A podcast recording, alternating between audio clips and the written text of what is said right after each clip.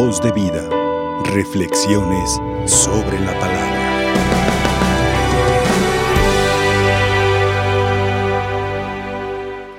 Es interesante la propuesta que nos hace el día de hoy la liturgia a través de la palabra.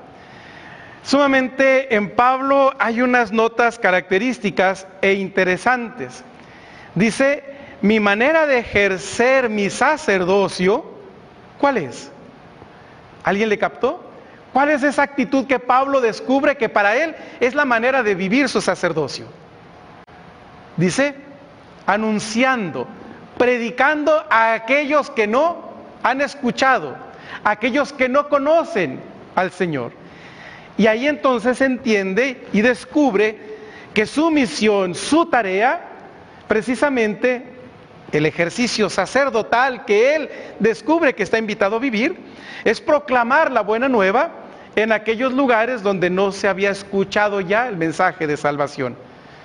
No porque esté discriminando o haciéndoles el feo a los que ya conversos, a los que ya escucharon. Él entiende que dice, bueno, estos ya tienen cimientos. Ahora me corresponde, me toca a mí ir a donde todavía no se ha escuchado.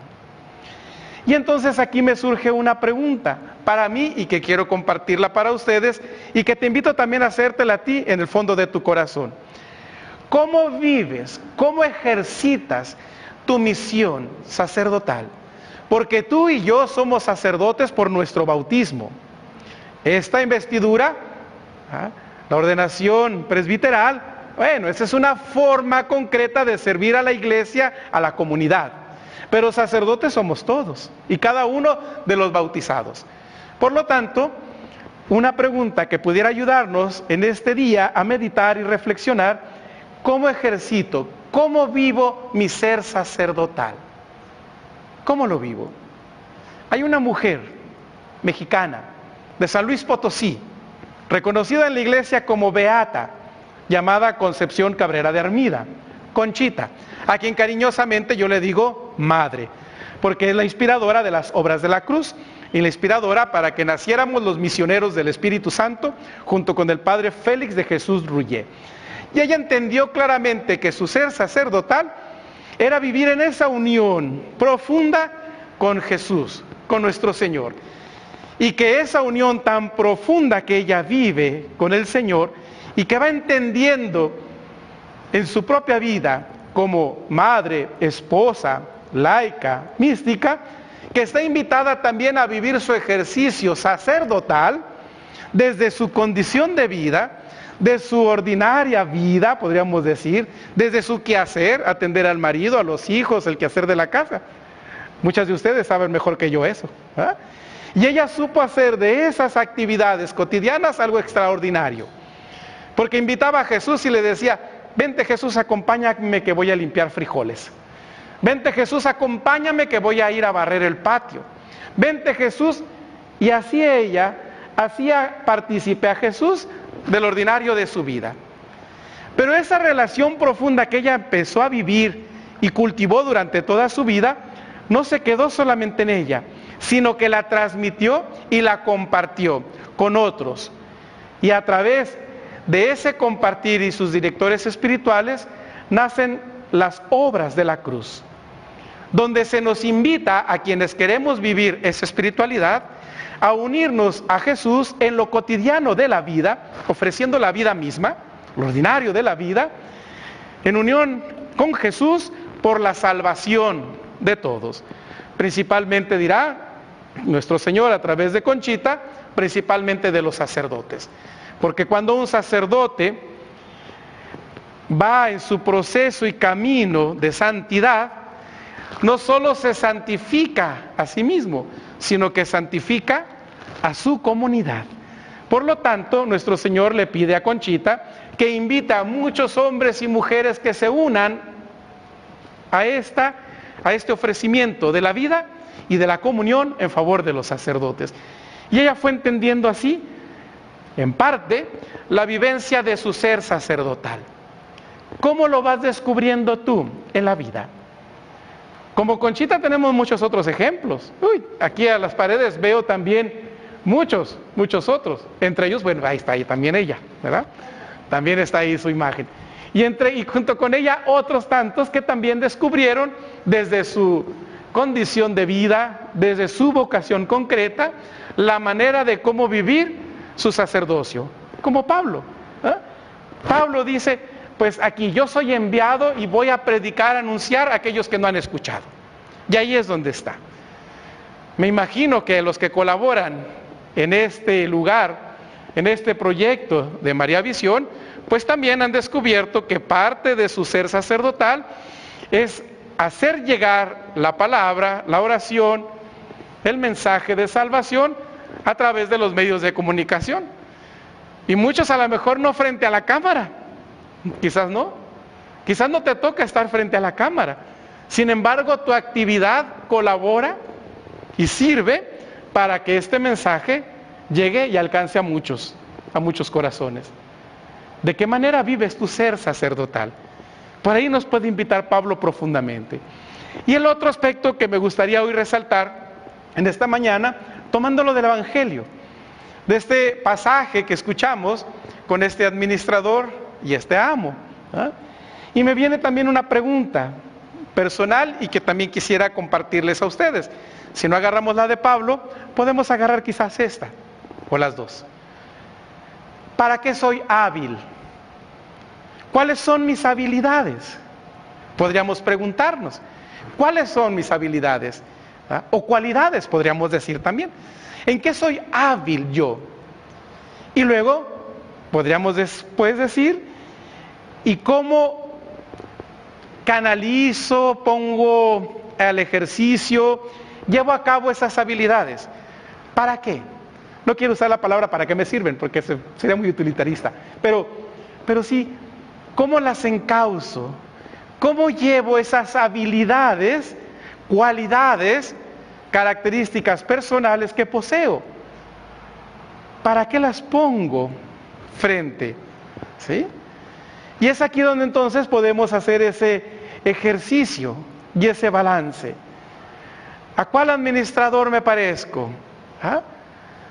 Y porque curiosamente dice al final el Evangelio, dice, y el amo tuvo que reconocer que este administrador era muy hábil, muy hábil. ¿ah? Ya sabes, y bueno, a lo mejor la traducción podría decir muy bueno, qué sé yo.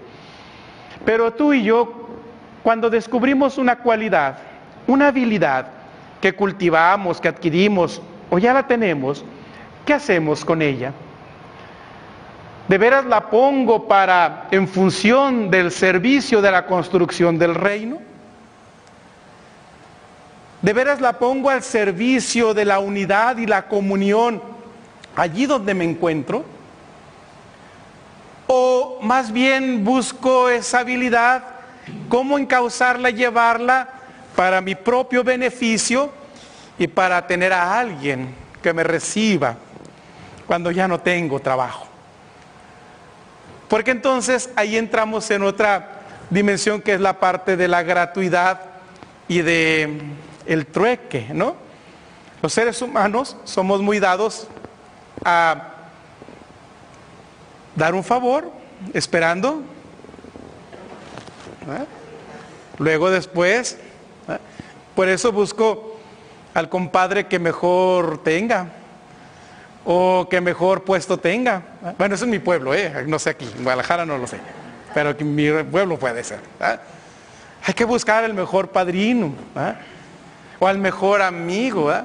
O invito a comer a tal persona o a tal porque estamos en campaña y bueno, entonces este, porque luego después, ¿cuál es? ¿Qué mueve el corazón en las habilidades que tengo, que poseo? ¿Para qué las pongo frente? ¿Para mi propio servicio y beneficio? ¿O son puestas para la construcción del reino, la unidad, la comunión? Como dice esa afirmación del Evangelio.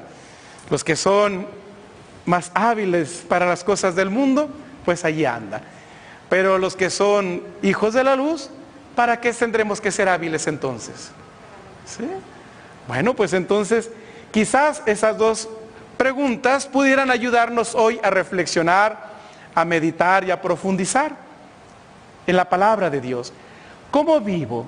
¿cómo ejerzo mi ser sacerdotal? Y por otro lado, ¿qué hago con las habilidades que poseo, que tengo?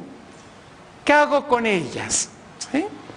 Y a partir de ahí entonces, entrar en este ejercicio de reflexión, discernimiento, meditación, para con toda humildad ponernos delante de nosotros mismos y de Dios para reconocerlo.